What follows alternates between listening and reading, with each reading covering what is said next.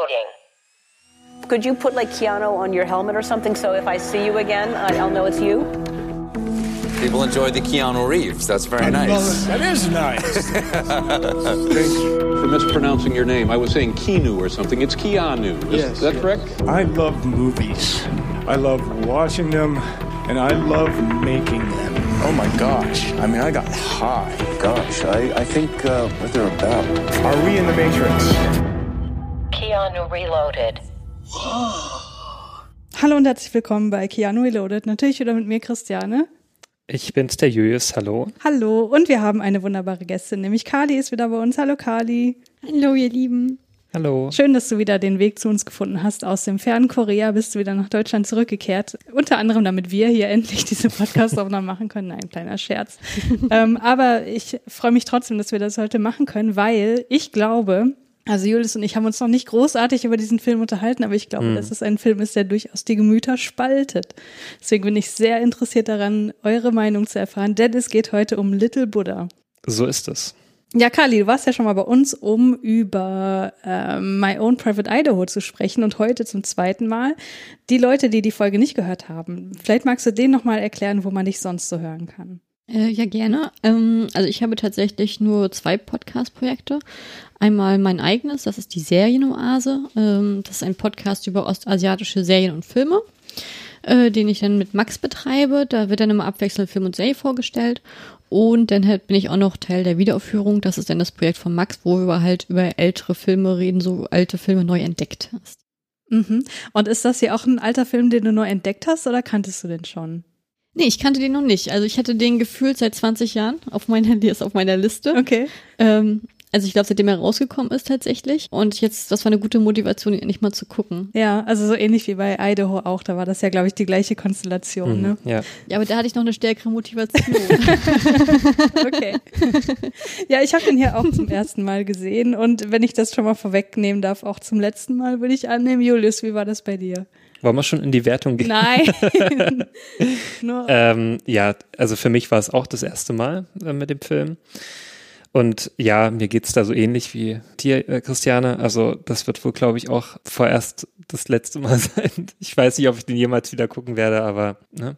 Ja, warum das so ist, äh, werden wir im Folgenden erörtern. Aber äh, zunächst einmal müssen wir noch vorstellen, worum es überhaupt in diesem Film geht. Kali, magst du kurz die Inhaltsangabe uns darlegen?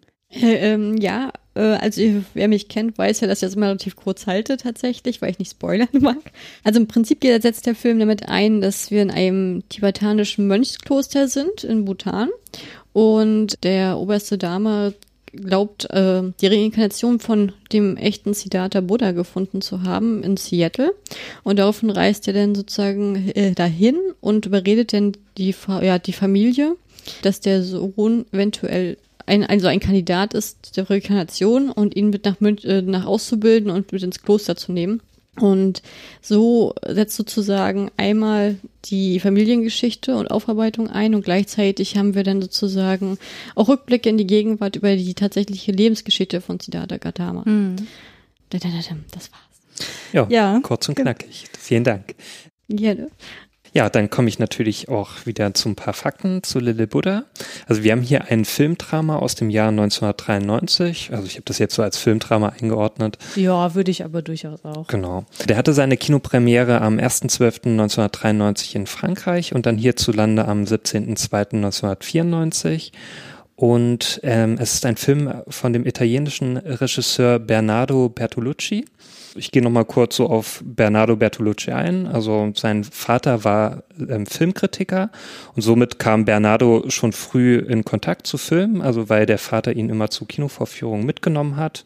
Er selbst begann als Kind mit Gedichten, hat dann auch dachte auch, dass, dass er so sein Ding ist und hat somit auch ein, mit Anfang 20 ein Literaturstudium in Rom begonnen, welches er dann aber abbrach, weil er Pasolini, also Pasolini ist ja auch ein bekannter italienischer Regisseur gewesen und der war mit dem Vater befreundet von Bernardo und somit hat er als Regieassistent dann mitgewirkt bei dem, bei seinem Erstlingswerk Akatonne und ja, hat somit den ersten Schritt in das Regie oder halt in das Filmbusiness genommen und begann selber mit seiner Regiekarriere 1962 mit seinem Erstlingswerk La Comare Secca.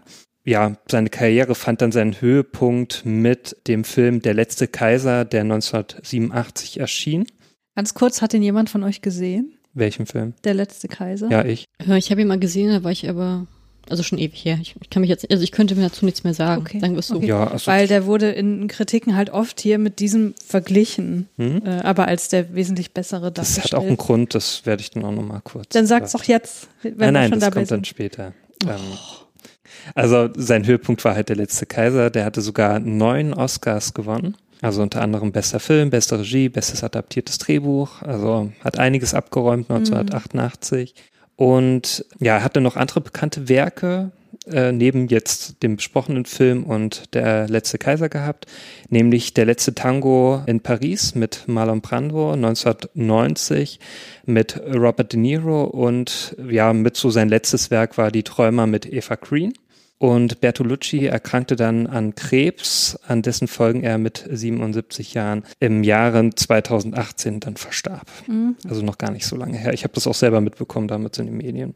Genau, ich kann ja noch mal drauf eingehen, weil du es ja unbedingt wissen möchtest, Christiane. Ja. Also der Zusammenhang der letzte Kaiser mit Little Buddha ist halt, das ist eine, also die orientalische Trilogie ähm, nennt er sie. Okay. Und der erste Teil ist halt der erste Kaiser. Der Der, äh, letzte Kaiser. Oder der, der, war das der, ja, der letzte, ach, Mann, ja, sorry, der letzte Kaiser, genau, der erschien 1987.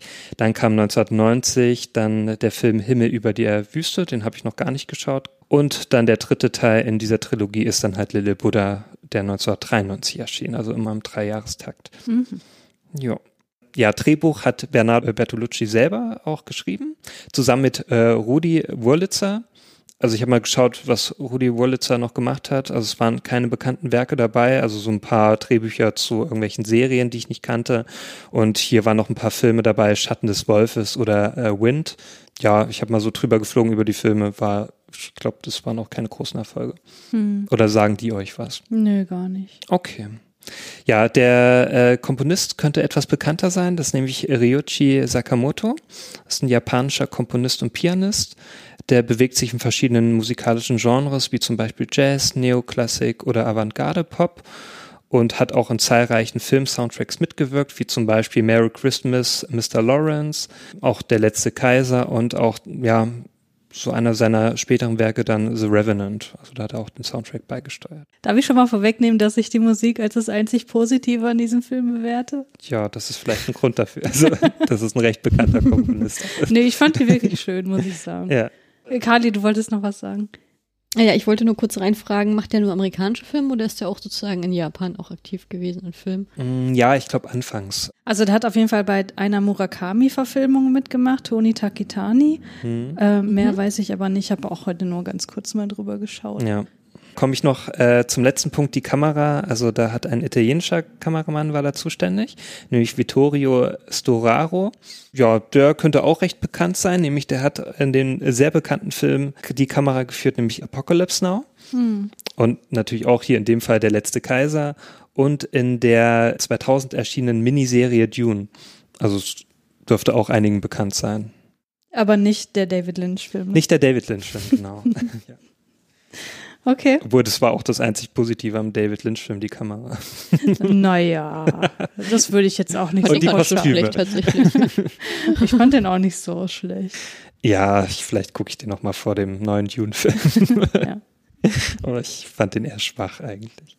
Genau, komme ich zu den HauptdarstellerInnen oder halt NebendarstellerInnen. Da haben wir zum einen natürlich Keanu Reeves, der spielt den Siddhartha. Und ich wusste jetzt nicht, also neb, ob das Nebendarsteller oder halt Hauptdarsteller sind. Also ich habe jetzt eher als Hauptdarsteller noch den Alex Wiesendanger oder wie er heißt, äh, noch hier hineingenommen. Der spielt nämlich den Jesse Conrad, also den kleinen Jungen, der, der ja als Reinkarnation angesehen wird. Ich habe mal geschaut, wo der so mitgespielt hat. Also man kann sagen, der hat nur in zwei Sp äh, Spielfilmen mitgespielt, insgesamt. Und das waren auch beide Filme aus dem Jahr 1993. Nämlich der hat noch in der, ja, ja, so ein Fernsehfilm Der Nussknacker mitgespielt von Emile Ardolino. Und später, also der ist dann auch direkt wieder raus aus dem Filmbusiness. hat ihm wohl doch nicht so zugesagt. Er hat nämlich dann später Politik und Sozialwissenschaften studiert und ist bis heute auch in den USA als äh, ja, politisch tätig, ja, und setzt sich für die Demokraten ein. Ja, es war, glaube ich, die richtige Wahl. Hat er nicht so viel falsch gemacht. zu. Ja, ja komme ich noch zu den NebendarstellerInnen. Also er auch die, habe ich jetzt nur die zwei größeren hier aufgenommen, nämlich den Chris Isaac. Der spielt nämlich den Dean Conrad, den Vater von den äh, Jesse. Und ja, die, äh, Chris Isaac ist hauptsächlich als Musiker tätig. Also sein bekanntester Song ist Wicked Game und erlangte durch den Film White at Heart internationale Bekanntheit. Hier haben wir nochmal David Lynch kurz eingeschoben ja, der hat auch eher so Nebenrollen dann gehabt im Laufe seiner Karriere. Also seine bekanntesten Nebenrollen waren dann in Filmen wie zum Beispiel Das Schweigen der Lämmer, auch hier nochmal ein David Lynch-Film, nämlich Twin Peaks, der Film, und kurze Auftritte in Serien wie zum Beispiel Friends oder American Dad. Ja, ich glaube, das hat auch einen Grund, weil der ist offenbar ein furchtbarer Schauspieler. Ich fand den richtig, richtig schlecht. Oh ja. Ja, besser war hingegen Bridget Fonda. Naja, geringfügig besser. geringfügig besser, sagen wir mal. Sie spielt die Lisa Conrad, also die Mutter vom Jesse. Und sie ist die Tochter von Peter Fonda und die Enkelin von Henry Fonda, also sehr bekannte ja, Schauspieler, Legenden kann man schon sagen. Ähm, sie ist mit dem Komponist Danny Elfman verheiratet. Oh. Und sie hat in ja schon recht bekannten Filmen mitgespielt, besonders in den 90er Jahren, also wie zum Beispiel Singles von ähm, Cameron Crowe. Oh, ich liebe den Ja, Film. der ich, ist sehr ich schön. nur kurz ein. Ich noch nie gesehen. Also eh die, die früheren Cameron Crowe-Filme kann ich sehr empfehlen. Dann zwei Millionen Dollar Trinkgeld mit, ähm, na, mit den tollen Nicolas Cage. Und dann haben wir noch Jackie Brown. Also Jackie Brown ist wohl so für mich zumindest die bekannteste Rolle. okay. Da Ich glaube, ich verbinde sie nur mit Codename Nina tatsächlich. ich halt immer mit Jackie Brown. Ich verbinde sie mit gar nichts. Doch jetzt mit Little Buddha. Naja, ist nicht die beste ich weiß ja nicht, ob das ein Kompliment ist. Genau, dann komme ich noch zu ein paar Trivia-Fakten. Also dafür, zu dem Film gab es jetzt gar nicht so allzu viel. Mm, Deswegen fasse ich mich da auch recht kurz. Also man kann zum einen sagen, dass Bertolucci, der nahm sich einige Freiheiten in der Erzählung über Siddhartha Gautama. Also wie zum Beispiel den, äh, im Film sieht man ja diese Ausfahrt aus dem Palast, als er dann ne, das erste Mal überhaupt das gemeine Volk sieht. In dieser Erzählung ähm, von Siddhartha ist es eigentlich so, dass er viermal aus seinem Palast ähm, ausfährt und äh, sich die Lage ansieht. Und da ist es natürlich sehr stark gekürzt, also mit nur einer Ausfahrt. Auch sonst sind sehr viele kleinere Details geändert worden. Also wie zum Beispiel auch unter diesem Bodybaum, da ist auch einiges anders dargestellt, auch mit seinen Jüngern und so weiter. Wusstest du, dass Marlon Brando zuerst Zitata spielen sollte? Ja, ach Mann, Christian, das wollte ich doch bringen. Diesen Fakt habe Aber ich das doch. fand ich so geil. Ich wollte auch mal was bringen. Okay, Christian hat schon mal vorweggenommen. Also Marlon Brando sollte eigentlich den Siddhartha, also er wurde zumindest angefragt, diese Rolle zu übernehmen. Und ich frage mich so ein bisschen, weil Marlon Brando war zu der Zeit schon sehr alt. Und auch, ich glaube, der war auch schon, der war ja auch zu der Zeit schon sehr na, füllig, sage ich mal. Ne? Also, wie soll der denn Siddhartha spielen? Ja, man muss ja sagen, Keanu Reeves war zumindest dann in der Szene, wo er damit, also dieses asketische Leben geführt hat, extrem abgemagert. Ja, ja, aber dann frage ich mich, wie, wie der Marlon Brando, also vielleicht, als er dann zum Buddha wurde, weil man kennt ja heutzutage diese eher ja, dicke Buddha-Statue, so, diese dicke Erscheinung. Vielleicht sollte er dann diese Erscheinung da, ich, ich weiß nicht. Also das würde hinkommen, zumindest, zumindest wenn man sich mal so seine Erscheinung bei Apocalypse Now anschaut, kommt da dieser Buddha-Statue schon sehr nah. Ja, vielleicht war das Konzept da noch ein bisschen anders, ne? Wer weiß. Oder vielleicht hätte dann auch ähm, Bertolucci hätte dann gesagt, wie damals ähm, Francis Ford Coppola, ja, nimm mal bitte für die Rolle ab. Dann hätte er es doch nicht getan. wer weiß, wer weiß. Aber das fand ich auch sehr witzig. Ja, ja. Fakt, Das ja. ist halt so vollkommen konträr. ja, auf jeden Fall. Vielleicht wollte er auch einfach nur diesen bekannten Namen haben. Vielleicht hätte der auch mehr gezogen damals. Weil man kann auch schon mal ja, sagen. aber Keanu Reeves war doch da schon ein Star. Da war doch Speed schon vorbei. Man oder kann nicht? aber auch sagen, der Film war überhaupt nicht erfolgreich. Also der hatte ein Budget gehabt von 35 Millionen Dollar und hat insgesamt also international nur knapp unter 5 Millionen Dollar eingespielt. Also war ein ziemlich großer finanzieller Flop. Okay. Ja, genau. Und Keanu Reeves hat auch für diese Rolle so ein bisschen was äh, mit seinem Körper angestellt. Man hat es ja auch gesehen dann unter diesem Baum. Seine Diät bestand nur aus Orangen und Wasser. Das ist gefährlich, das sollte man nicht machen. Ja.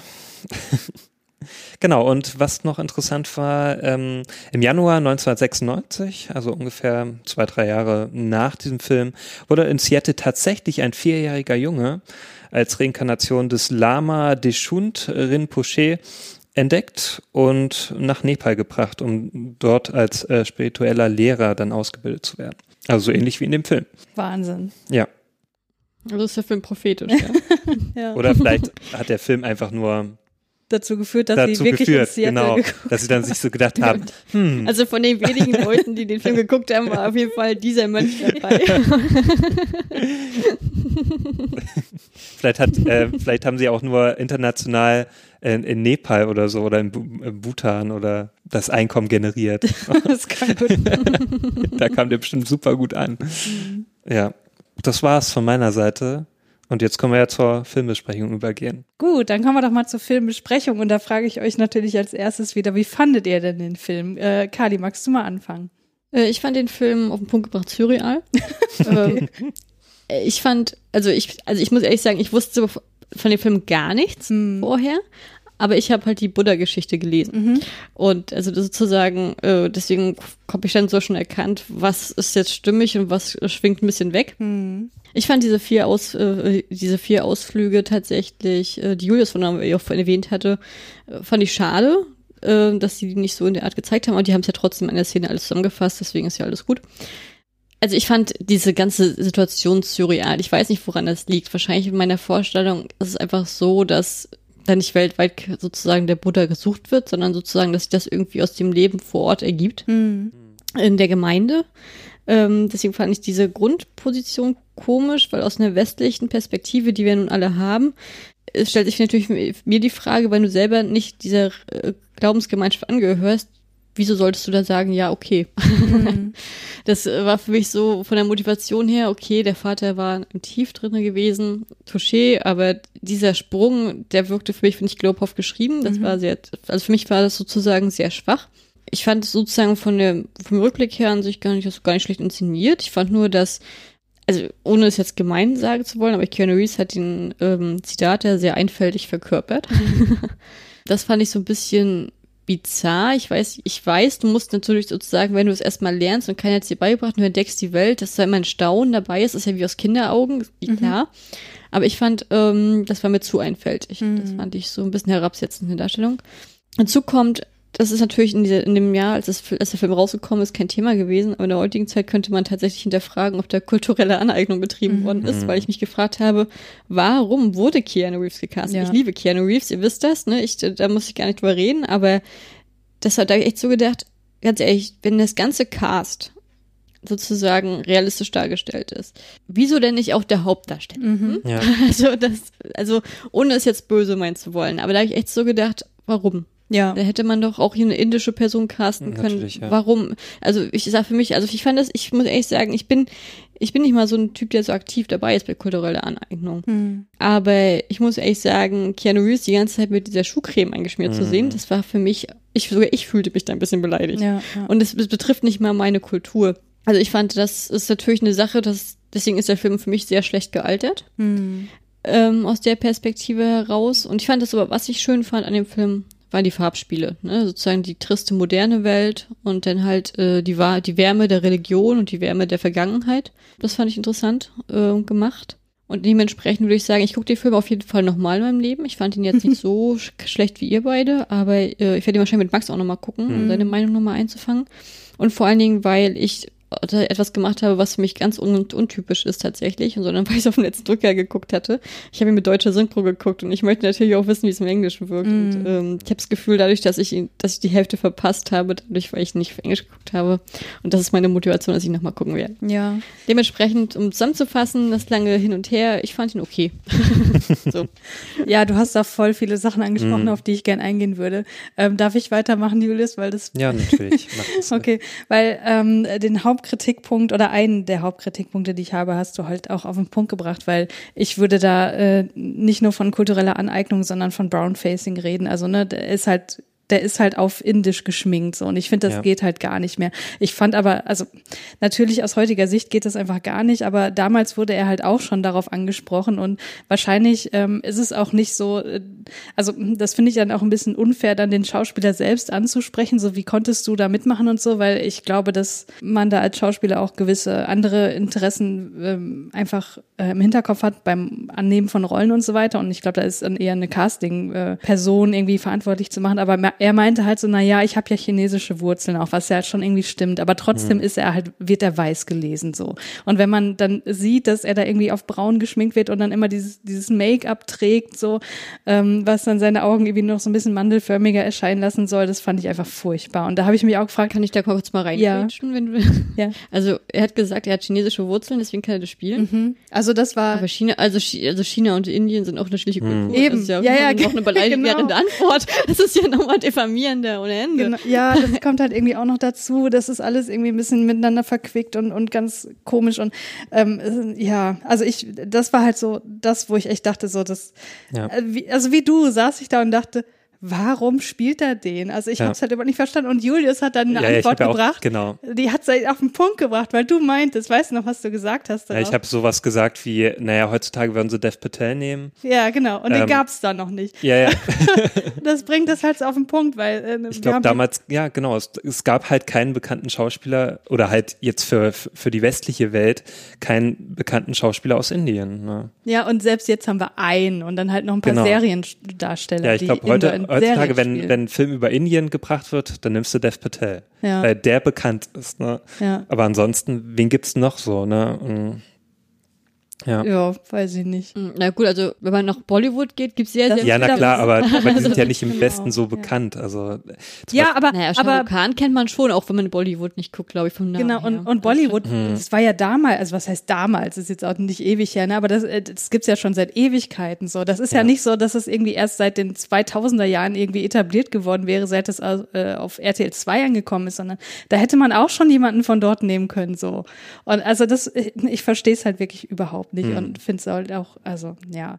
Ähm, zumal, wie du gesagt hast, Karline, er ist halt irgendwie der Einzige, weil alle anderen, in, die, die Mhm. halt in diesen Sequenzen mit ihm zusammen spielen, sind halt offenbar südasiatischer Herkunft. So, und er sticht da halt so raus. Ich, ich muss jetzt sagen, so ein Schauspiel an sich fand ich gar nicht mal so übel, weil ähm, dieses Kindliche, was du angesprochen hast, das, äh, ich weiß, was du meinst, aber das habe ich mir halt so erklärt, dass halt gerade ein Kinderbuch quasi uns verfilmt wird, ne? Weil Ja. äh, parallel lesen die ja immer das, das Buch, wo die Geschichte von Siddhartha so äh, dem Kind dargelegt wird. Deswegen konnte ich damit irgendwie, also daran habe ich mich jetzt nicht so sehr gerieben, aber eher an dem, an dem Casting-Fakt einfach. Ja, Julis, hast du dazu noch? Ja, also was mir gerade nochmal so einfällt, weil du das so angesprochen hast mit dem Kinderbuch, also mir kam das so ein bisschen vor, also es hätte ganz gut funktioniert, dieser Film, wenn ich das damals im Religionsunterricht gehabt hätte, ne, um einfach den Buddhismus oder ja, diese Entstehungsgeschichte vom Buddhismus näher gebracht zu bekommen. Also wir haben ja auch Buddhismus damals durchgeführt. Das ist nochmal auch so ein kleiner Fakt. Ich hatte ja sogar als Abschlussprüfung, als mündliche, hatte ich ja sogar Siddhartha Gautama als, also die Geschichte musste ich ja sogar ähm, erzählen. ne? Deswegen war mir das bekannt. Ja, ja. ähm, deswegen war mir das jetzt auch nicht so großartig neu, was da erzählt wurde. Ja, und das war halt auch so ein bisschen das Ding, es war halt einfach nur so eine eins zu eins Erzählung, natürlich mit ein paar Änderungen, aber der Film hat halt so kaum überrascht. Also der war, man muss halt wirklich sagen, ich fand den unglaublich langweilig, weil da gab es halt keinen Spannungsbogen in diesem Film großartig. Der ist halt so dahin geplätschert. Man hat das halt wie so ein Bilderbuch ähm, wahrgenommen. Also, und ich dachte mir auch zum Schluss, an wen soll sich der eigentlich richten, der Film? Ne? Also mir kam der manchmal vor wie so ein Kinderfilm, weil natürlich dieser Film ist ja auch aus der Sicht des Jesse, ne, wird er ja auch dargestellt. Und dann natürlich immer mit dieser, mit diesem Umschnitt auf Keanu Reeves Rolle. Ja, irgendwie kam der mir so die ganze Zeit so dahin plätschernd vor. Ja, und dann war der zu Ende der Film und ich dachte mir so, ja, jetzt habe ich halt die Entstehungsgeschichte des Buddhismus erfahren und dass es so Reinkarnation gibt und sowas in, im, äh, diesen Glauben der Reinkarnation im Buddhismus, aber so richtig, äh, ich habe halt überhaupt nichts Neues erfahren. Also das war mir ja schon vorher bekannt, ne, Ja. was der Buddhismus äh, so beinhaltet und auch die Entstehungsgeschichte, wie gesagt. Und ja, und ich fand auch sehr nervig mit diesen Also Kali, du hast ja gesagt, du fandest es sehr interessant mit diesem Color Grading. Ich fand das total nervig. Es hat mich so richtig genervt in Seattle, dass es total plaustichig war. Ich dachte mir so die ganze Zeit, was soll denn das? Kommt mir ja so vor wie, keine Ahnung, wie im Schwimmbad oder so. also die ganze Zeit auch so kühl und ich dachte mir, komm, wie plakativ kann man einen Film denn eigentlich so darstellen? Das so, Seattle ist halt, ja, die westliche Kultur ist halt total kalt und ja, in, in Nepal, da ist natürlich alles total farbenfroh und warm. Und ah, nee, das habe ich jetzt Also so habe ich gewertet. das zumindest also, empfunden, wo ich mir dachte, ja, wow, also so kann man das jetzt aber auch nicht. Äh. Achso, nee, das habe ich nicht so gewertet. Ich habe das Gefühl gehabt, dass sozusagen, dass halt die Familie selbst sehr kalt ist, weil der Vater sozusagen da so eine Stringenz reinbringt, ne? Also so, dass er halt sich so abschottet. Und also das, also ich habe das nicht auf die Stadt oder die westliche Welt bezogen gehabt, sondern auf die sozusagen jemand, der seine Sorgen vor sich hertritt, nicht darüber redet Okay. und sozusagen und dann halt die andere Situation, diese Lehre, die uns die Data gibt, halt auch im Film nochmal drinne ist, Mhm. dass ähm, in der östlichen Welt dass sie halt diese Wärme ausgestrahlt, weil alle mit dieser, dieser Philosophie folgen, mit sich im Einklang sind und ihre Probleme sozusagen anders sehen. Das war so für mich deswegen dieses Farbspiel, deswegen hat mir das auch sehr gut gefallen. Ja, okay, so kann man es natürlich auch sehen, ist natürlich nachvollziehbar, aber ich fand es ein bisschen zu plakativ. Also dieser Blaustich war einfach zu blau. Also ich hätte es mir ein bisschen gewünscht, wenn es ein bisschen subtiler gewesen wäre. Also, Ja. ach, also mehr in your face ging halt gar nicht mehr. Ja, ich glaube schon, dass eure beiden Deutungen äh, auf jeden Fall irgendwie nachvollziehbar sind. Ich würde mich aber auch eher Julius anschließen, weil im Grunde ist das mein zweiter großer Kritikpunkt, weil ähm, äh, Ka- Kali, du hast am Anfang gesagt, du kannst äh, die, das Ganze auf ein Wort runterbrechen, nämlich äh, surreal. Mein Wort wäre gewesen plump. Ich finde diesen Film unglaublich plump Und in allem. Also ich fand den auch kitschig. Ja, lass mich bitte nochmal ausführen, was ich hier mit plump meine, weil erstmal will ich auch das Color Grading hier vorheben, weil dieser echt übertriebene Blaufilter, der da die ganze Zeit über Seattle drüber liegt und Bhutan oder ne, dann auch die Lebensgeschichte von Buddha, also in komplett warmen Tönen, so rot, orange und gelb. Das an sich finde ich schon, also ich habe das halt auch eher so gedeutet wie Julius, so, so Osten und Westen kontrastiert. Und generell finde ich, zieht sich diese Plumpheit auch rein in die Aussage dieses Films, weil man könnte ja schon sagen, dass das irgendwie religiöse Propaganda ist. Ne? Ähm, ich glaube, äh, also dem würde ich mich, glaube ich, auch anschließen, aber ich bin da trotzdem ein bisschen gnädig und ich glaube, so, so geht's vielen Leuten, weil Buddhismus ist einfach so eine sympathische Religion. Also, ne, wenn ich Ja. mich irgendeiner Religionsgemeinschaft anschließen wollen würde, dann wäre es wohl am ehesten Buddhismus. So, deswegen bin Ja. ich da jetzt nicht so super kritisch wie mit dem Christentum beispielsweise. Genau, also es wäre mir jetzt anders ergangen, wenn das jetzt so ein Film gewesen wäre, der das Christentum propagiert. Ne? Genau. Das hat Ja, für dann mich muss ich mal reingerätschen, dann kann ich noch mal einen kurzen, weil das gerade so reinpasst. Also ein Kritik- Kritikpunkt, den ich zum Beispiel an diesem Film ganz toll sehe, ist, dass die Darstellung, die von Siddhartha sehr auf die Jesus-Leidensgeschichte Mhm. angelegt ist, sowohl in, in der ganzen Konstellation und Aufmachung, dass sie nicht ihren eigenen Weg gehen und Mhm. das sozusagen sich komplett an sowas orientieren und das sehr verwestlichen und das hat mir nicht gefallen tatsächlich. Ja, ja, äh, behalt den Gedanken nochmal, weil da würde ich auch gerne nochmal drauf eingehen. Ähm, aber noch kurz, um dieses Thema Propaganda abzuschließen, weil ich finde, dass dieser ganz, ganze Film auch durch so eine Romantisierung von Fernost gekennzeichnet ist. Ne? Also da äh, in Asien, da ist es halt so bunt und da, da herrscht so die Lebensfreude und ne, so die Leute haben so höhere spirituelle Motive, während sie im Westen in Seattle ja nur von ne, depressiven Gedanken ge- äh, ne, heimgesucht werden und Kapitalismus und bla. ja auch das Ding, auch das Ding im Westen, naja, da haben sie viel Geld, aber sind trotzdem nicht glücklich Ja, und so ja, weiter. ja, genau. Aber im, und da herrscht auch Tod, da sind Suizidmotive drin und dieser drohende finanzielle Ruin, der über dieser Familie schwebt und und in äh, Nepal sind sie trotz, äh, trotzdem glücklich, obwohl sie nicht viel haben. Ja, so weiter. das ist auch wieder so ein, so ein Armutsporno. Also das, das mag ich halt auch wieder nicht. Ne? Also so diese Menschen, die sind halt im Westen super unglücklich und die müssen auf den, die müssen so auf den rechten Pfad gebracht werden. Und das finde ich steckt in diesem Film halt auch drin. Und ähm, das sind alles so Dinge. Also wie gesagt, ich bin da schon relativ gnädig rangegangen, aber letztlich überwiegt dann für mich doch so, also das, das finde ich halt so unglaublich plump, weil das ist das, was bei mir hängen geblieben ist. So die, ne, die, die Mönche, die sind ja auch alle so herzlich und so und das, das kann ich auch verstehen, aber was da bei mir hängen bleibt, ist äh, hier, wir haben den rechten Weg und ihr müsst irgendwie noch dahin gebracht werden. Ja, ich finde ja auch so ein bisschen unrealistisch. Also da kommt, da kommen einfach mal so ein tibetische Mönche ne, zu deinem Haus und sagen, dein Sohn ist jetzt der die Reinkarnation von unseren äh, Dalai Lama. Mhm. von, ja. Ne, und ich weiß nicht, wie ich als Elternteil da reagieren würde. Ich, ich glaube nicht so einladend. Also da würde ich sagen, ja, hier lassen Sie uns doch mal in Ruhe, was soll das? also ich würde die jetzt nicht unbedingt sofort einladen zu mir. Und ich weiß nicht. Also das war so ein bisschen, wo dann auch gleich die Mutter so die reingelassen hat und ich, ich habe mir sofort gedacht, nee, also eigentlich also ich bin jetzt auch kein Mensch, der das immer total ablehnt ist, aber ich, ich würde da einfach so ein bisschen vorsichtig sein, weil ich mir denke, ich kenne die ja gar nicht. Ne? Ich würde mir vielleicht auch denken, vielleicht sind das jetzt irgendwelche Betrüger oder so. Wer weiß, ne, du kennst die ja nicht, du weißt ja nicht, ob die wirklich aus, aus Nepal kommen. Ich fand das so ein bisschen sehr naiv auch von den Eltern erstmal. Also wie. Also ich glaube, das ist das, was ich vorhin auch meinte, dass ich das Drehbuch da sehr schwach gesch Ja, ja. äh, geschrieben fand, weil äh, ich glaube, das funktioniert in der westlichen Welt nicht. Das wird nicht, wenn du nicht der Glaubensgemeinschaft ankommst, dann lässt du dich darauf nicht ein. Ich weiß, Ja. dass es so ein bisschen verkauft wurde, dass die Mutti ähm, ein bisschen neugierig war und mal ein bisschen abenteuerlustig war, um aus dem Alltag auszubrechen, einfach nur aus Neugier sie reingeholt hat. Aber ich finde trotzdem, das war ein schwaches, das war ein schwaches Drehbuch von mir. Ja. Es hat, das, ich fand die Mut, also ich fand sowieso, dass die, ähm, die Jetztzeit hat für mich in der Hinsicht sowieso ganz oft nicht funktioniert, weil das manchmal wirklich surreal und skurril wirkte, also so übertrieben in vielen Bereichen oder einfach, einfach so unvollständig. Tatsächlich, also das hat, das war für mich, also ich hätten sie sich jetzt nur darauf konzentriert, nur die Siddhartha-Geschichte zu machen, wenn, glaube ich, hätten sie äh, uns allen höheren Dienst Ja, das- hätten das sie da ein bisschen auch. mehr machen können. Genau, das hätte mir eigentlich auch schon gereicht. Ähm, vielleicht das noch ein bisschen mehr detaillierter dargestellt, also weil das ja auch sehr oberflächlich war mit der Siddhartha-Geschichte. Du hast ja auch schon gemeint, Kali, also dass das dir ein bisschen zu wenig war, auch mit diesen seinen ne, Reisen in die Stadt und so weiter. Ähm, Ja, es wirkte halt sehr unspektakulär und sie haben ja und sie haben ja sozusagen, nachdem er zum Buddha auf, äh, sozusagen aufgestiegen ist, diese Erleuchtung gefunden hat, hm. der ist ja nicht gleich gestorben, der ist ja, Ja. 80 geworden, ne? Also da hätten sie auch mal so diese Jahre so von 30 bis 80 mal so vielleicht in einen Genau. Film packen können und dafür den Jesse rauskicken, so, ne?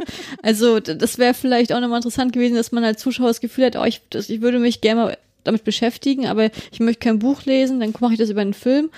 Und das wäre dann halt eine schöne Heranbetrachtungsweise, wenn man mit dem, mit dem Gefühl rausgeht, dass man die ganze Leidensgeschichte kennt Mhm, und nicht ja. nur die Hälfte. Also, Ja. ja, zumal, was bringt denn eigentlich uns die Geschichte rund um Jesse? Also Jesse an sich ist ja vollkommen gesichtslos. Ne? Dieses Kind hat ja, Ja. auch irgendwie, da ist bei mir nichts hängen geblieben, wer da eigentlich so drauf ist, abgesehen davon, dass er eine gewisse Neugier dieser Geschichte gegenüber dann irgendwann entwickelt. Und ähm, äh, also ein interessanter äh, Aspekt fand ich, wo ich dachte, ja, da geht der Film bestimmt dann noch ein bisschen genauer drauf ein, aber das tut er dann auch nicht, ist inwiefern so dieses Aufdrücken der Rolle, du bist jetzt hier die Wiedergeburt von dem und dem, inwiefern das sozusagen was aufoktroyiertes ist, weil der Film stellt das ja schon so dar, dass das wirklich in ihm ist. Ne? Mhm, Also das muss ja. ja. irgendwie herausgelockt werden und so. Aber inwiefern man dieses Kind vielleicht in diese Rolle reindrückt und er dann sozusagen aus vielleicht weil er so ähm, ein Pflichtgefühl seinen Eltern gegenüber hat und ein liebes Kind sein will, das jetzt irgendwie so sich aneignet, wisst ihr? Und das hatte er an so ein paar Stellen, so wie ich dachte, ah, das ist jetzt schon interessant, weil das könnte man ja auch irgendwie so ähm, dann gedanklich übertragen auf andere Glaubensgemeinschaften und so weiter. Aber da, da verliert der Film sich dann. Und dann geht es irgendwie wirklich darum, dass sie nach Bhutan reisen und dann diese zwei anderen Kinder treffen. Und da frage ich mich, also da habe ich mich gefragt, ja, was soll mir das denn jetzt sagen? Das fand ich auch sehr schwach dann auch das Ende ne, mit den drei Kindern. Da haben sie ja dann diese äh, Prüfung da über sich ähm, ergehen lassen und so weiter. Auch mit dem Hut, dass sie dann den Hut aussuchen von dem richtigen Dalai Lama. Und, und dann zum Schluss war es so, ja, alle drei Kinder sind quasi die also sind die Reink Reinkarnation. Äh, Ich, das kam mir so vor wie so bei so einem Wettkampf im Sport, wo dann jeder so die äh, Teilnahmeurkunde bekommt. So, wo ich mir dachte, was soll denn das denn jetzt bitte schön? Ja, total unbefriedigend. Also da hätte ich mich als Kind aber verarscht. Okay, ich glaube, da, da hast du jetzt wirklich sehr deine westliche Brille auf. Ja. das kann ich schon wiederum ich bin ja auch verstehen. sozialisiert im Westen. Ja, aber so, dass sozusagen verschiedene Kinder verschiedene Teile des Buddha irgendwie, oder ich weiß gar nicht, ob es Buddha ist. ja, das wurde ja auch anders. so er erklärt. Klar. Das, das finde ich schon irgendwie wieder einen ganz schönen Gedanken, aber da habe ich mich halt gefragt, ja, und was soll das jetzt? Das, das hat, da, da steckte für mich keine höhere Aussage drin. Das will ich nicht Nö, sagen. für mich auch. Also ich muss, also ich muss ehrlich sagen, ich fand, ähm, also ich hatte schon Probleme mit, äh, wenn die weltweit suchen, mich daran zu gewöhnen, dass die nur drei Kinder gefunden haben jeden Tag.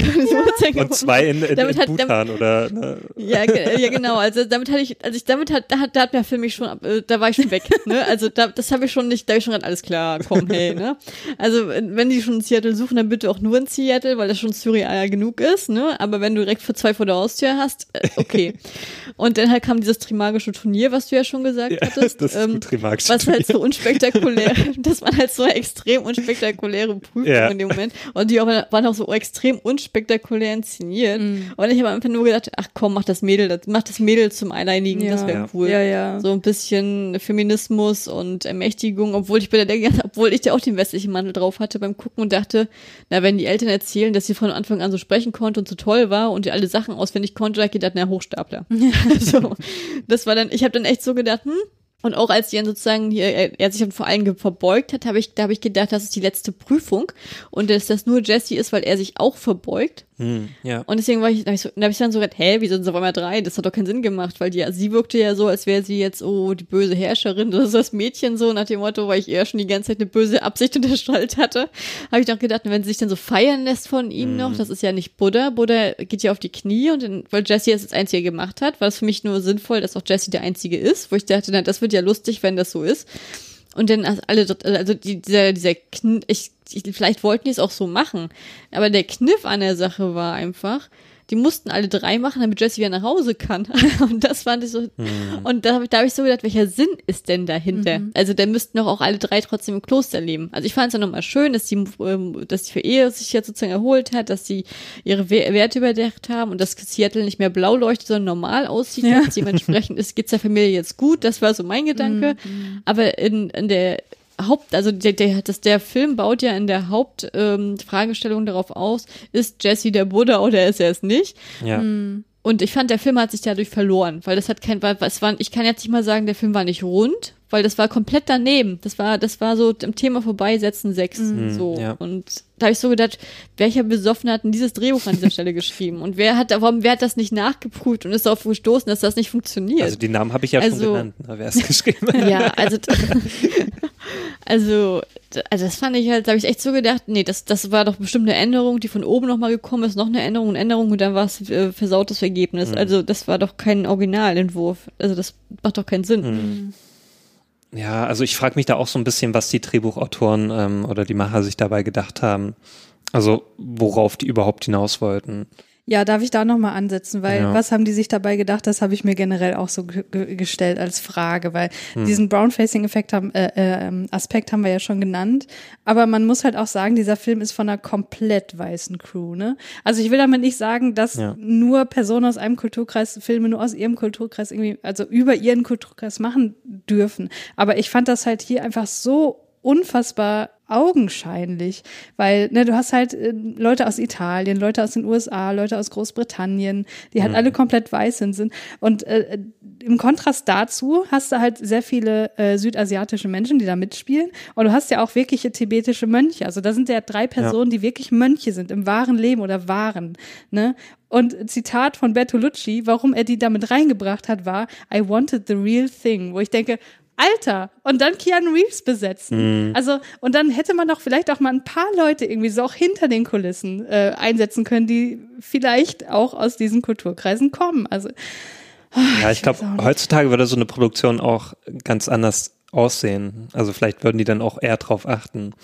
Ja. ja, Also ich, da muss ich jetzt mal rein. ja, mach mal. Äh, das, das, das geht ja jetzt gerade in meinen Bereich. Ja, so, ja. ne?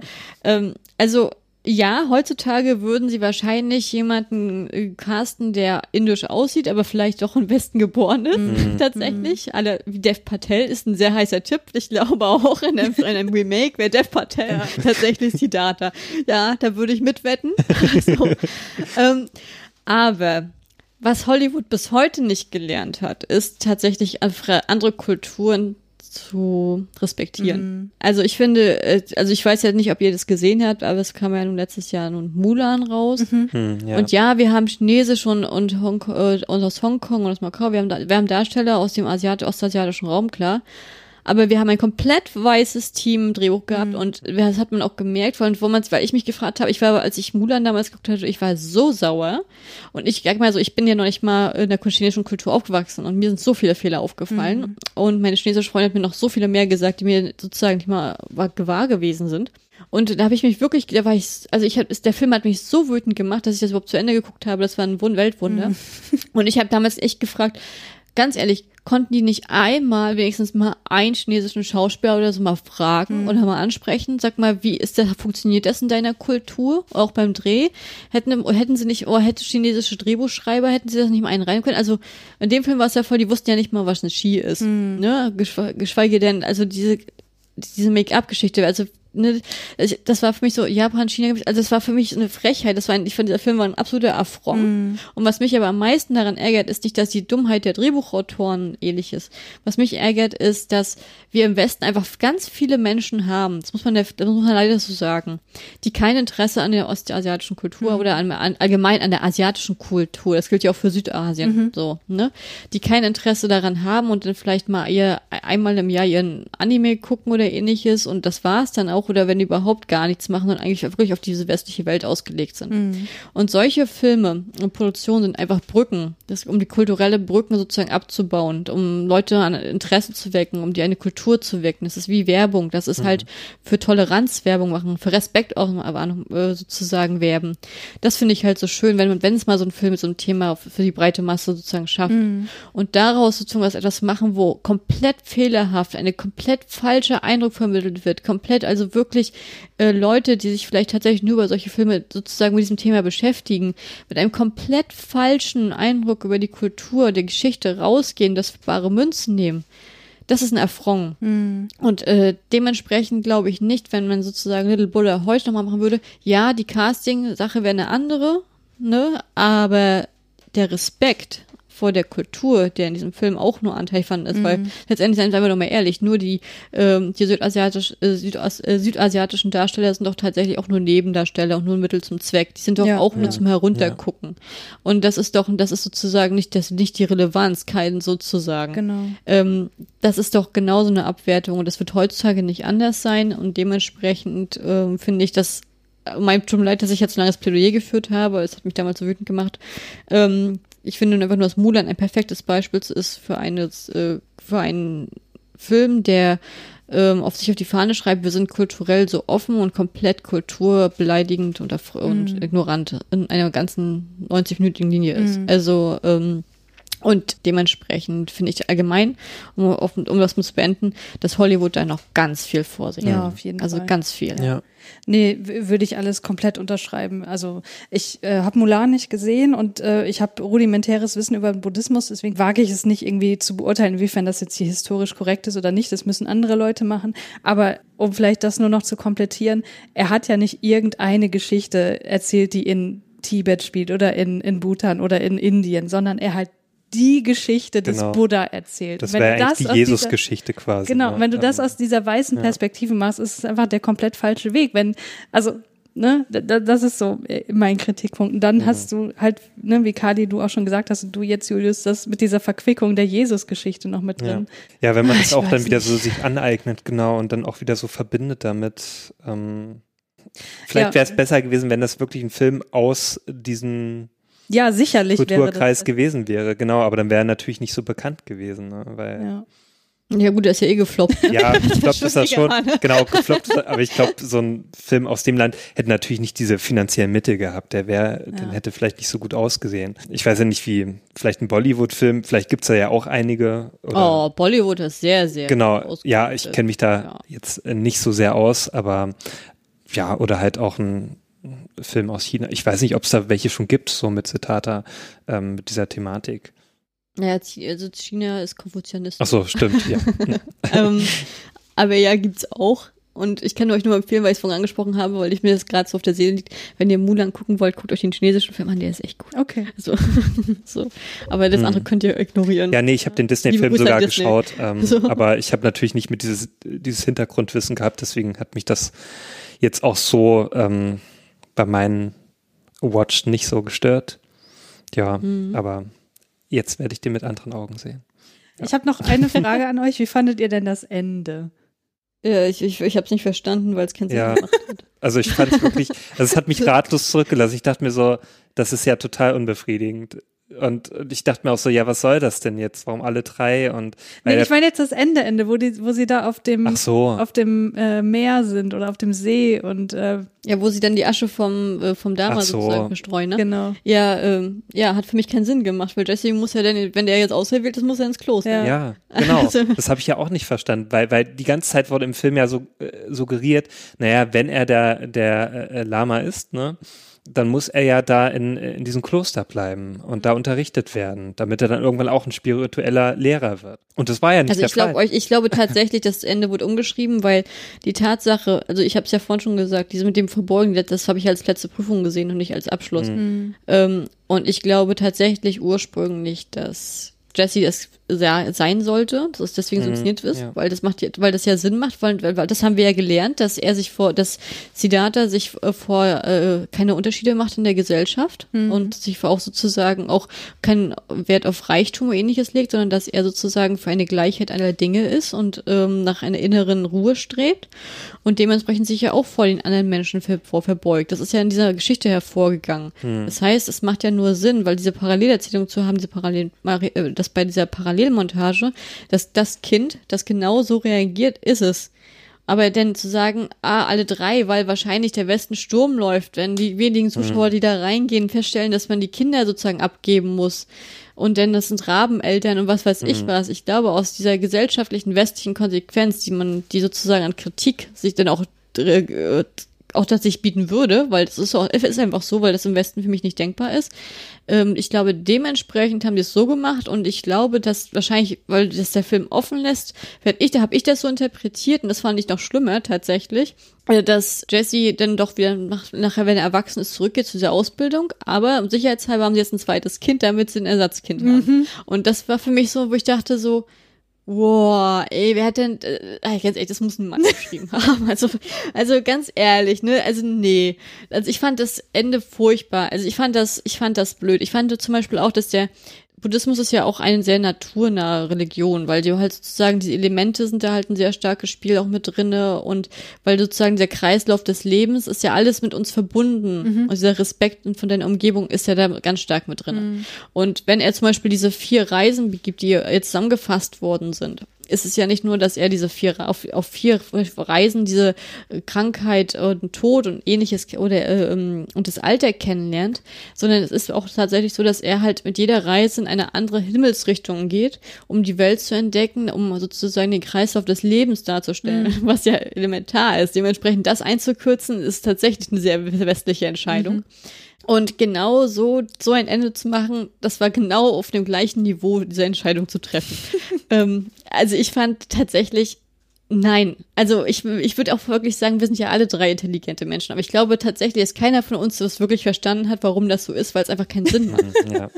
Ja, das Aber deine ich Erklärung ist auch. schon sehr nachvollziehbar. Also das schon aus dieser westlichen Sicht und dieses ja, Kind da einfach in, in Bhutan lassen, ja, das Ich meine, gut, sehr den, die, hätten, die hätten natürlich auch sagen können, naja, unser Leben funktioniert ja nicht, er ist jetzt arbeitslos geworden und wir, Reichtum ist Und die uns nicht dort. wichtig. Wir gehen als, wir gehen als Familie jetzt dahin. Aber dann ist halt die Frage, was, dann kommen wir nämlich jetzt zu dem, was Christiane vorhin gesagt hat. Ja. Äh, mit dem Mantel auferlegen, da ist alles toll, unsere Welt ist furchtbar, also Mhm. müssen wir rübergehen und dann haben wir dieses, dann hätten wir die absolute Propagandamaschine bis zum Ende. Mhm. Und dann ist halt die Frage, ich glaube, dann wären wir auch nicht zufriedener Mhm. gewesen, oder? Nee, wahrscheinlich nicht. Also tatsächlich, mich hat dieses, also dass sie dann nochmal schwanger ist, das hat mich ja komplett rausgerissen. Ich fand das A, so unfassbar kitschig und B, habe ich mich gefragt, soll das jetzt mir suggerieren, dass sie jetzt noch eine Inkarnation in sich trägt, nämlich von dem äh, Lama Norbu, der zwischendurch gestorben ist? Das habe hab ich gar nicht gedacht. Ich habe gedacht, das geht nur. Deshalb, ich habe das so verstanden, dass der, das äh, Zitat ja jetzt 2500 Jahre tot ist. Also sozusagen, ne, sozusagen 2500 vor- Jahre vorbei und dementsprechend jetzt kommt der Buddha wegen, dieser, wegen dieser Zahl. Also dass es jetzt immer zu ein Buddha rausschlüpfen kann. So habe ich das jetzt, jetzt das habe ich jetzt nicht so wahrgenommen tatsächlich. Ja. Also jetzt nicht noch ein zweiter Buddha, sondern der Lama Norbu, der ist ja der Typ, der, äh, der Typ. Also das sage ich auch ein bisschen komm, also despektierlich, dafür- ne? Aber also, also wenn das immer nur zwischen Seattle und Bhutan Hand hin und her geht. Ne? Was ist denn das? Ja, was denn? Ne? 96 war es ja tatsächlich der Fall, dass dann noch mal ein Kind. Ja, ich weiß auch nicht. Also Sie hätte halt Ja, ja, irgendwas das an wissen sich. Jetzt wissen wir, wie lange die im Bhutan waren. Ne? ja, ja, genau. Nee, also Das ist dann Real Life. Ne? Also oh. ich will damit überhaupt nicht sagen, dass ich irgendwie das äh, Konzept der Reinkarnation jetzt, ich will das überhaupt nicht irgendwie jetzt hier lächerlich machen oder so. Wie gesagt, ich fühl, wenn, dann fühle ich, würde ich den Buddhismus auch wählen, wenn man das einfach so könnte, ja. Aber ähm, ich dachte echt so, das, das wollen die mir doch jetzt nicht ernsthaft hier weiß machen. Also ah, das, das dann, also so dieser typische Shot auch so auf den Bauch, wo dann die Hand drauf liegt. Ich dachte, ich kotz gleich. Das habe ich, das habe ich gar nicht, ich habe das gar nicht so gewertet. Ich habe wirklich gedacht, das soll das, das Kind soll einfach ein Symbol sein, dass jetzt Harmonie in der Genau, dass die Ehe Das wieder quasi. Also auf die Reinkarnationsidee hatte ich nicht mal tatsächlich beim Sichten, weil mir das zu weit weg war. Also ich finde Re Reinkarnation einen wunderschönen Glauben. Ja. Also ich finde, ich finde es, äh, ich finde allgemein den Buddhismus, ich finde allgemein Religion interessant. Ich bin sehr interessiert an solchen Sachen und ich finde Buddhismus ist eigentlich eine schöne, sehr, sehr schöne Religion. Aber ich würde gerne noch mal was anderes ansprechen wollen, wenn es Ja, okay ist. Und zwar, was sagt ihr denn zu den ganzen Ereignissen, Abläufen und der Erzählung am Bodhi-Baum? Dem Baum des Erwachens. Also wo dann auch diese fünf Frauen kommen und so weiter und auch, Genau. also was ich auch ein bisschen, ähm, wie heißt nochmal dieser böse Geist, der da, äh, Ich glaube, der ist Macker oder so, ich weiß es nicht. ja und das fand ich halt auch so, dass, also ich weiß nicht, ob ich da nicht aufgepasst habe, aber ich, ich, ich dachte mir dann, wer, wer ist das jetzt, bitteschön? Äh, Weil, Das habe ich auch gedacht. Ich habe gedacht, oh Gott, habe ich ja, jetzt ja, Handy gespielt? weil, weil ich dachte mir auch so, wer, wer, wer ist das So. jetzt so? Und ich, ich dachte mir, Ja. das wäre schön gewesen, wenn man, wenn der irgendwie mal eingeführt werden, äh, also, ja, wenn die. Also gesagt wird ja hätten, als, also ich habe gedacht, ist, genau. wird, er wird so als Teufel eingeführt, Ja. der, der Versuchung. Ne? Also er wird sozusagen alles Negative wird in eine Person oder ein, ein, ein Menschen gesteckt, der in, dieser, in diesem Dämon gesteckt, der sozusagen diese Versuchung darstellen soll. ja, Aber ich muss an der Stelle sagen, das hat mich Also sehr ans mehr westlich geht Genau, ja wohl ja. hat Ja. mich sehr ans Christentum erinnert. Also das ist ja genau die Geschichte Ja. eigentlich mit Jesus, der ja vor seiner Kreuzigung da auch in einem Garten ist ne, und da auch äh, ja die ganze Nacht äh, zu Gott betet und so weiter. Und dann kommt ja auch Satan in, in, in, äh, in Menschengestalt oder Schlangengestalt oder sowas und versucht ja auch äh, Jesus dann zu verführen. Ne? Ja, das, Und, also das genau war so eine absolute ja westliche Sache. Genau, und das war, das fand ich furchtbar. und so ähnlich ist es ja da auch in diesem Film, dass er dann auch versucht, ihn ne, auf seine Seite zu ziehen und so weiter. Und auch mit diesen Jüngern, das ist ja eigentlich auch sowas von, ja, Parallele zum Christentum und so weiter. Also es hat mich dann, diese Passage hat mich sehr an, an das Christentum dann. Aber wenn ich jetzt so darüber nachdenke, äh, glaube ich, ich kann dazu auch überhaupt nichts sagen oder will mir das nicht anmaßen, da irgendwie drüber zu urteilen, weil es gibt auch, auch gewisse Legenden und Mythen, die sich durch die verschiedenen Kulturen durchziehen. Und ja, wie Islam und Christentum ist ja auch Eben. Und ähnlich. kann das nicht auch sein, dass das wirklich was ist, was sich auch wiederum im Buddhismus findet, so dieses, diese, äh, diese Erlöserfigur, diese Opferfigur, die eben auch verschiedene Stadien der Versuchungen durchleben muss, um dann eben hier in diesem Fall zur Erleuchtung zu kommen. Na, an sich ist es im Buddhismus ja so, dass sozusagen dein Weg ist ins Nirvana, ne? Ja. dass du zur Erleuchtung findest. Das Ja. heißt, dass du halt mit dir selber versuchst, ähm, dich selbst zu richten. Das ist halt keine äußer außengesteuerte Religion, wie es in diesem Film dargestellt wird, Hm. ähm, sondern das ist eine Sache, dass du versuchst, selbst ähm, den Punkt zu erreichen, Hm. wo du halt der Erleuchtete werden kannst, dass du halt wiedergeboren werden kannst, dass du halt alle ähm, in den Hass oder Begierde oder so Unwissenheit sozusagen hinter dir lässt. Also zum Beispiel ähm, was in dieser Szene dargestellt werden soll, und da wird sozusagen in, in der Schrift wird dann halt immer beschrieben sozusagen, dass ähm, derjenige, der nichts begehrt, der kann halt auch nicht leiden. Ja. Weil du ja sozusagen komplett frei bist von allen westlichen Einflüssen, die dir auferlegt werden. Und die Tatsache, also ich fand, so wie das Böse in diesem Fall dargestellt, diese Versuchung dargestellt war, diese Vermenschlichung, das wirkte auf mich von der Darstellung wie ein Dämon. ja. Und das ist für mich eine christliche Mythologie. Das hat mit Buddhismus nichts zu tun. Im Buddhismus gibt es das Gute und das Böse, aber das Böse wird halt klarifiziert durch diese äußeren Einflüsse tatsächlich auch, ne? Und oder halt durch, die, naja, ich sag jetzt mal, alles, was alles böse ist, alles, was dich selber sozusagen von deiner inneren Entwicklung sozusagen abhält. Und ich fand das halt sehr plakativ, das so zu lösen. Okay, Das hat ja. mir halt überhaupt nicht gefallen. Es wirkte halt auch im Film, wirkte das nicht flüssig, es war auf einmal da und ich habe auch gedacht, als dann das, diese Ablende dann war und nebenbei bemerkt, das muss, ich muss das, ich muss das ja noch mal kurz erwähnen, in so, als Keanu Reeves da saß und dann auch mit seinem eigenen Spiegel geredet hat und so erkannt hat, aha, er ist dieser Sp der Spie er ist der Spiegel, es ist nur eine leere Hülle, er hat seine Vervollkommnung in sich selbst und dann kommt er jetzt sozusagen ins Nirvana. Dann hat er ja die, diesen, ähm, die Erwach das Erwachen des Bodhi. Und da habe ich auch erstmal gedacht, Nummer eins, was hat er für eine Oma-Frisur? das war, das war ja. also Entschuldigung, aber da habe ich echt so gedacht, what? Das ist weird. Das ist absolut weird. So, und dann auf einmal sozusagen, dann hat er diese Erlösung. Und dann ist er aus der Geschichte. Ja, ja. Ja, ja. Und ich denke so, ja, aber jetzt muss er doch das auch nochmal verkünden. Und also was ich halt zum Beispiel, was ich zum Beispiel, ich persönlich, ich bin ja nur kein Buddhist und ich möchte damit auch nichts diffamieren. Aber für mich persönlich als Außenstehender, wenn ich das lese, für mich der spannendste Teil, wo er durch Indien reist und das Kastenwesen ablehnt, weil es nicht diese Gleichstellung hat und diese Auseinandersetzung sozusagen mit dem, in dieser Vergleich, die er dadurch zieht. Und das finde ich halt spannend und dachte so, oh, jetzt könnte man sehen, was jetzt kommt. Und oh, okay, das, das ist vorbei. Okay. so, das war also für mich so, das, ey, ganz ehrlich, dann lieber das andere, was überhaupt sowieso nicht im Besten funktioniert von der Grundkonstellation. Also ganz ehrlich, man könnte halt, weil ich verstehe auch gar nicht, warum sie das gemacht haben, wenn ich drüber nachdenke. Die hätten es auch einfach sagen können, dass die Urlaub machen, in einem, in, in, dass sie in den Urlaub fahren dahin, das Kloster ja. sehen und dann lesen sie die Geschichte und dann haben ihre eigene Vorstellung. Das wäre doch für eine viel coolerer Ansatz gewesen, als irgendwelche Mönche nach Seattle zu schicken und zu sagen, gib uns dein Kind. Also, Ja. Aber, Also- aber ich denke, wenn dann tatsächlich nochmal hier dieser, dieser, also der Weg von Buddha nach der Erleuchtung gezeigt werden würde, wie du gerade gesagt hast, dann hätte man auf das Kastensystem eingehen müssen, dann wäre ja sozusagen diese Romantisierung von Südost wieder in Frage gestellt. Und ich glaube, das will der Film halt in, äh, mit allen Mitteln aufrechterhalten. Weißt du, wie ich meine? Ich glaube, ich glaube, das hättest du gar nicht mal machen müssen tatsächlich unbedingt, weil ähm, das ist ja sozusagen eher eine, eine Parallelmontage, weil ja sozusagen in Indien hast du ja Hinduismus, also Mhm. ne, Pol Polygon.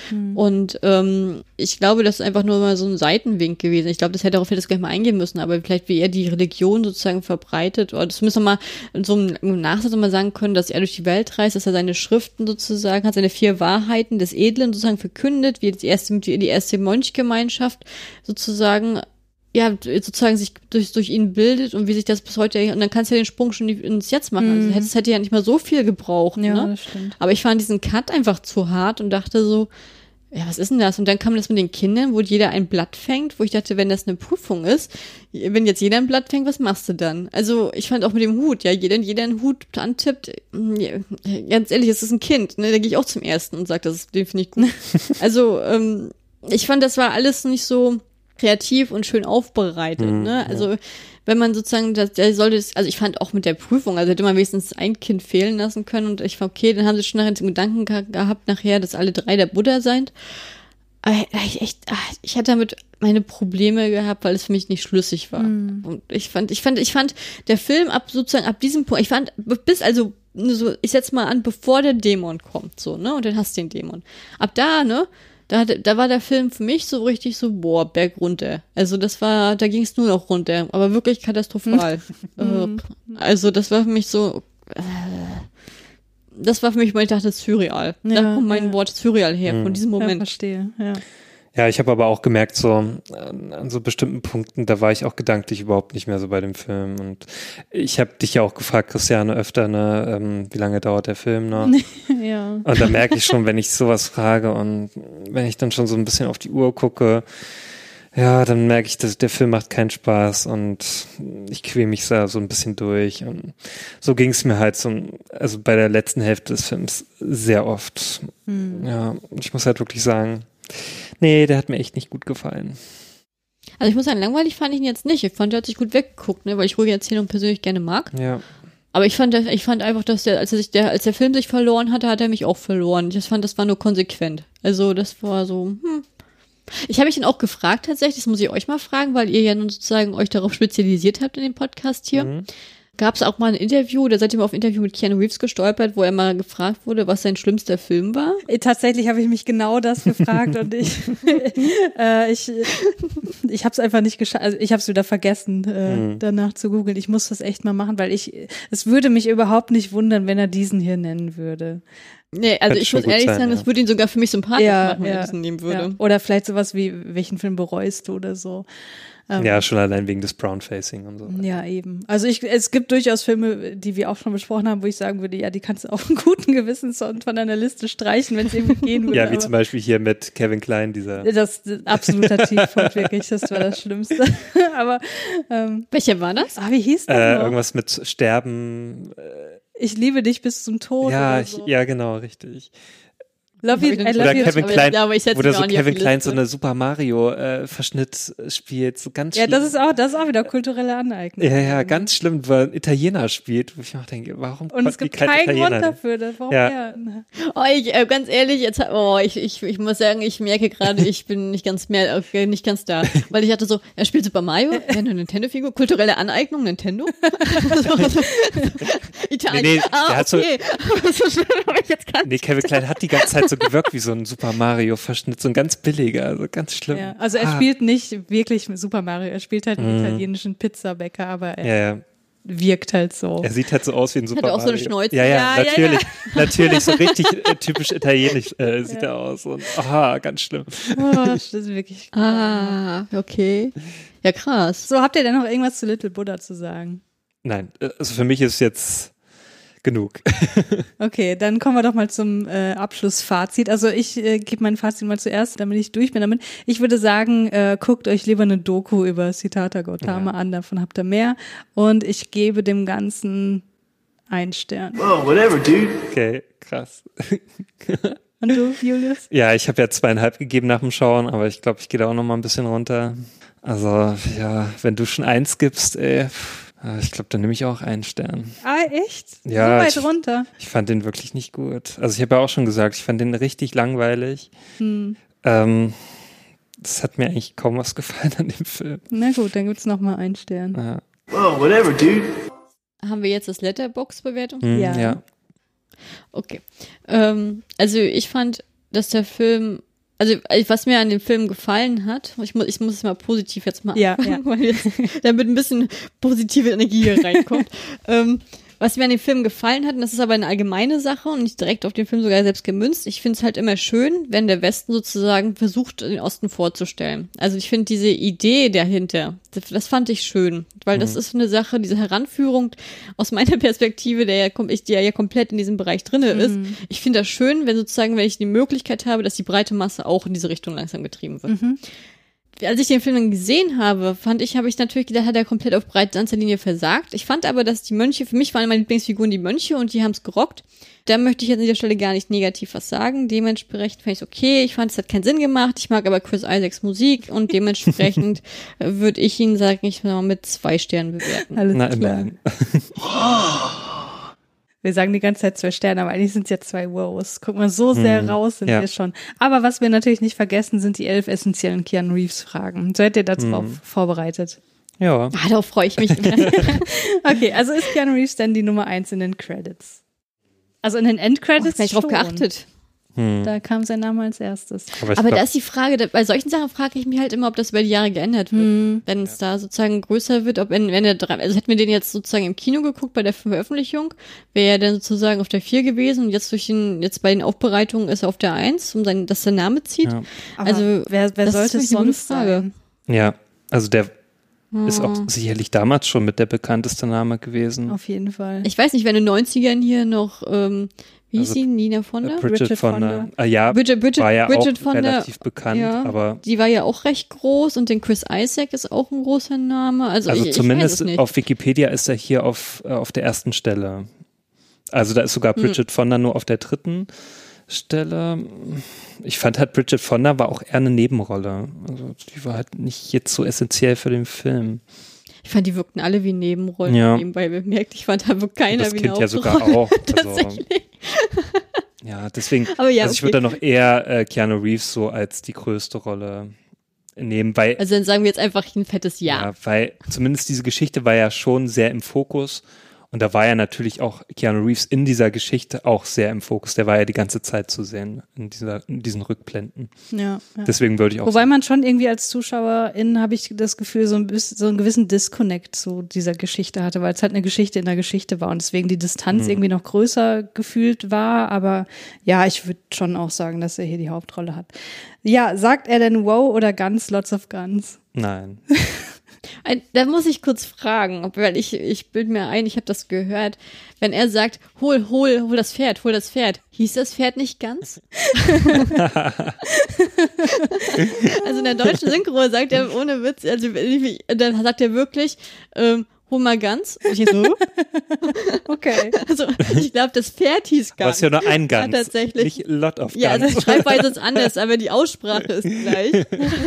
das können, können wir darüber diskutieren, ob es zählt. Also wenn es jetzt ganz viele Pferde sind, ja, okay, dann Lot of Guns. Aber auf jeden Fall sehr gut aufgepasst. Das ist mir nicht aufgefallen. ja, mir auch nicht. Kommt er denn mit der Polizei in Kontakt? Nein. Nein. Tötet er jemanden? Ähm, Nein. Wird er denn getötet? mh, Nein. nö. Nee, würde ich auch sagen. Findet er die große Liebe in diesem Film? Naja, die Erleuchtung. Ja. findet- Ja, ich würde sagen, größer Ja, geht's genau. nicht. Die, ich Ja. glaube, die Erleuchtung ist die große Liebe. Das Genau. ist das große Streben, ja. Hat er Sex? Ja. Hat er also, nicht am also Anfang nicht da, äh, Er hat ein Kind auf jeden Fall. Er hat die Frau geschwängert, aber man aber im Film jetzt nicht, ne? Aktiv. Genau. Nicht. Nee, Ja. im Film nicht. Blickt er nachdenklich in die Ferne? Ja, in jeder zweiten Szene. Nutzt er asiatische Kampftechniken? Hm. Mm, Nee, ne? Nö, der sitzt ja dann nur da zum, äh, zum Schluss. Also so richtig kämpfen tut er ja nicht, nur innerlich. Nee. So, jetzt die wichtigste Frage. Welche Frisur trägt Keanu Reeves? Unterschiedlich. Die, die Bram Stoker-Frisur. oh Gott. ja. die Frisuren waren jetzt nicht gerade der Hammer in dem Film. Also ich meine, am Anfang sah er aus wie, ähm, ja, wie heißt denn der Schauspieler, der gut aussehende Ehemann von Lisa Bonet, ähm, der Aquaman gespielt Mhm. Ach hat. so, ähm, Jason Momoa? Ja, genau. Sah der nicht so aus in Game of Thrones mit der Frisur? Ja, so ähnlich. Naja, also Keanu Reeves hatte hier schon wirklich eine ordentliche Dauerwelle fast drin. Mhm. Also ich fand, es sah furchtbar aus. Naja. Und dann halt später die Oma-Frisur. Und zwischendurch hatte er noch Dreadlocks quasi, als er Mhm. Also sich, eine kürzere hat er mal gehabt dann, ne? So ein- Ja, und als er da Aber- in diesem als, Und dann hat er noch diese, war. diese, diese Penner-Frisur gehabt. Ah ja, hier stimmt, sozusagen, genau. Äh, das Bettler Ja. so, das fand ich ja richtig schlimm. Das war ja richtig, oh, Ach, das Stereotyp. alles schlimm. Ähm, Ja, hat, hat, hat dich nicht beeindruckt, ne, Christian? Aber ich, ich sehe auch ein, dass ich Keanu Reeves in dieser Rolle jetzt auch nicht als den hottesten Dude aller Zeiten ansehen Ja, wenn man soll. aber bedenkt, davor hat er ja noch ein Dings hier gefährliche Brandung, ne? Somit die hotteste Frisur gehabt. Ja, obwohl der jetzt, wenn er sagt, ein gutes Aussehen hat er jetzt nicht verloren, auch wenn er Schuhcreme im Gesicht hat, ne? Also ich fand, äh, der sei ja trotz, hat ja trotzdem noch ein hübsches Gesicht. Ja, Also- ja, ja, schon. Ja. äh, was ist denn der beste und schlechteste Moment von Keanu Reeves in diesem Film? Puh. Hm. Der beste Moment für mich ist äh, diese naive Weltentdeckungsreise, dass er sozusagen in diesem extremen, also für mich hat es auch immer so von der Darstellung so gewirkt, wie so die Cleopatra-Geschichte tatsächlich, als er dann so am Anfang in diesem Reichtum schwe- lebt. Äh, auch von der Aufmachung her, so von den Leuten wirkte es tatsächlich so.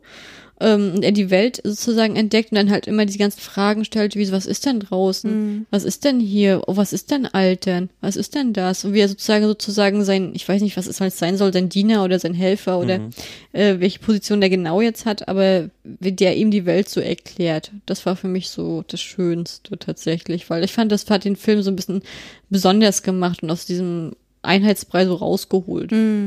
Ja, verstehe ich. Also ich fand das auch durchaus ganz nett, aber ich muss sagen, ich, ich kann da kaum einen besten und schlechtesten Moment herauspicken, weil für mich ist halt die, die gesamte Art der Inszenierung schwebt halt über allem und es macht irgendwie alles gleich gut und gleich. Also ich finde halt sein Schauspiel jetzt, was auch wieder im Internet sehr stark kritisiert wurde, gar nicht so schlimm, weil ich halt, wie gesagt, diese kindliche Art des äh, Spiels hier irgendwie auf dieser Deutungsebene durchaus würdigen kann, aber ja, trotzdem ist halt alles glaube, das irgendwie ist auch eine. Synchrosache bei mir gewesen. Ich glaube, bei mir war es eine Synchrosache. Ja. Ich glaube, da wirkte er wirklich so blöd. Wo man sagen muss, er hat, ähm, Er hat schon seine typische er hat schon Keanu diese Reeves typische. Keanu Reeves Synchro, also die Ja. er auch dann, glaube ich, bei Matrix hat Ja, und so ja, weiter. genau. Also das, das ist nicht so schlimm wie noch in anderen Filmen. Also ich, ich glaube, ich würde mir, ich mich würde es einfach nur von seiner Betonung interessieren, wie er es im Original macht. Das, Ja, das ist mir, deswegen würde ich den Film auch nochmal sichten. Das ist ja meine einzige Motivation. Mhm.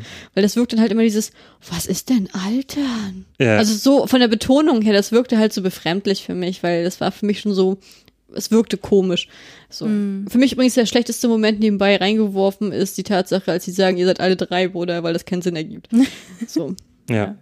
Hast du noch irgendwas hinzuzufügen, Julius? Ja, also ich muss, ich, mir geht's ja so wie dir, Christiane. Also ich habe da wirklich kein Highlight so an einer Keanu Reeves Szene. Vielleicht würde ich auch noch so wie bei, wie bei Kali, also das, so diese Anfangsszenen, aber da gibt's jetzt keinen einzigen Moment, wo ich mir dachte, wow, das sticht jetzt irgendwie hervor. Und schlechte Szenen, ich fand halt eher so den, den Schluss dann, also als er da am Baum sitzt oder halt vielleicht noch so, wo er da als mit diesen langen Haaren da rumläuft. Ja, die Qual der Wahl, ne? Ja. Was ist die schlechteste Also ich sag mal so mit seiner Zottelfrisur oder als er da in, in, in dem Fluss da rumeiert. Ähm, bloß rumeiert, also mal ganz ehrlich. Ein bisschen Respekt Sieben Jahre gehungert, ja? weißt du, freut sich über Essen, ja, oder? Oh Gott. ja, aber da war ich auch schon so, so genervt von dem Film. Da war ich dann schon irgendwann, dachte ich mir, komm, wann hat das endlich ein Ende? Ja, ich habe auch noch gar nicht erwähnt, dass ich während des Films eingeschlafen bin. Aha. Na, ja. Na, wenigstens Hast du, ich's weißt das, was du verpasst hast, ne? Und ich bin der Meister in Da, Einschlafen. deswegen haben wir auch ein, deswegen haben wir auch eine Frisur vergessen, fällt mir ein. Wir haben noch die Prinz Eisenherz Frisur vergessen zu Ah erwähnen, ja, als genau. er sich den Sting abschneidet. Stimmt, Jetzt war auch ja. richtig hässlich. Das war furchtbar, ja. Das, war, das ging wieder so in Richtung Ted Ja. für ganz Zeit. Naja. Na, aber Ted sah ja schon ganz niedlich aus mit der Frisur, ne? Das war ja jetzt schon so, boah, hoffentlich wirst du bald Ted. Oh je, ich habe das Gefühl, äh, Ja. es ist alles gesagt. Wie geht's euch? ja, finde ich auch. Ja, war eine Erfahrung. Ich war, es freut mich auf jeden Fall, dass ich den Film dadurch gesehen habe. Hm. Also ich freue, ich habe immer das Gefühl, dass ich sozusagen die Filme, die ich so lange auf meinen Listen drauf habe und einfach nie gucke, die gucke ich mit euch. Deswegen freut mich, das immer hier zu sein. Wir freuen uns auch, dass du da bist. Mhm. Oder Ja, da war wieder in eine sehr schöne Bereicherung ähm, in dieser Folge. Fall. Auf jeden Fall. Herzlichen Dank. Und ja, bist du eigentlich nochmal dabei, Kali? Weißt du das gerade so? Ja, ich spontan? bin noch bei dem Himmel so nah dabei, weil den habe ich schon gesehen, weil ich den immer sehr gerne mochte. Mhm. Ich Ah, kenne ihn noch. Also für mich ist dann auch eine Premiere, genau. ja. Ja, dann. Ja, haltet eure Erwartungen nicht, Das, ist ja aber das Schlimme. Dann basht ihr den nachher die ganze Zeit nicht schwärme aus Nostalgie. ja, aber ein Film, für den ihr, für den ihr eure Erwartungen überhaupt nicht runterschrauben könnt, weil ich so oft betont habe, wie geil ich diesen ist Film jetzt der finde. nächste Johnny? Ist Johnny Mnemonic, der ist Ah. als nächstes dran. Na dann, ja, dann darf ich nichts Schlechtes sagen dazu. Obwohl, ich habe ja auch so meine Momente in dem Film, die ich grandios finde. Ja, also.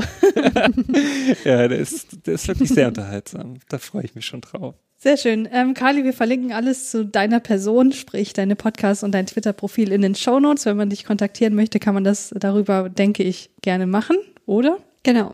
Vielen lieben Dank. Ja, vielen Dank, dass du dabei warst und ich würde sagen, bis bald. Bis bald. Tschüss. Tschüss. Ciao.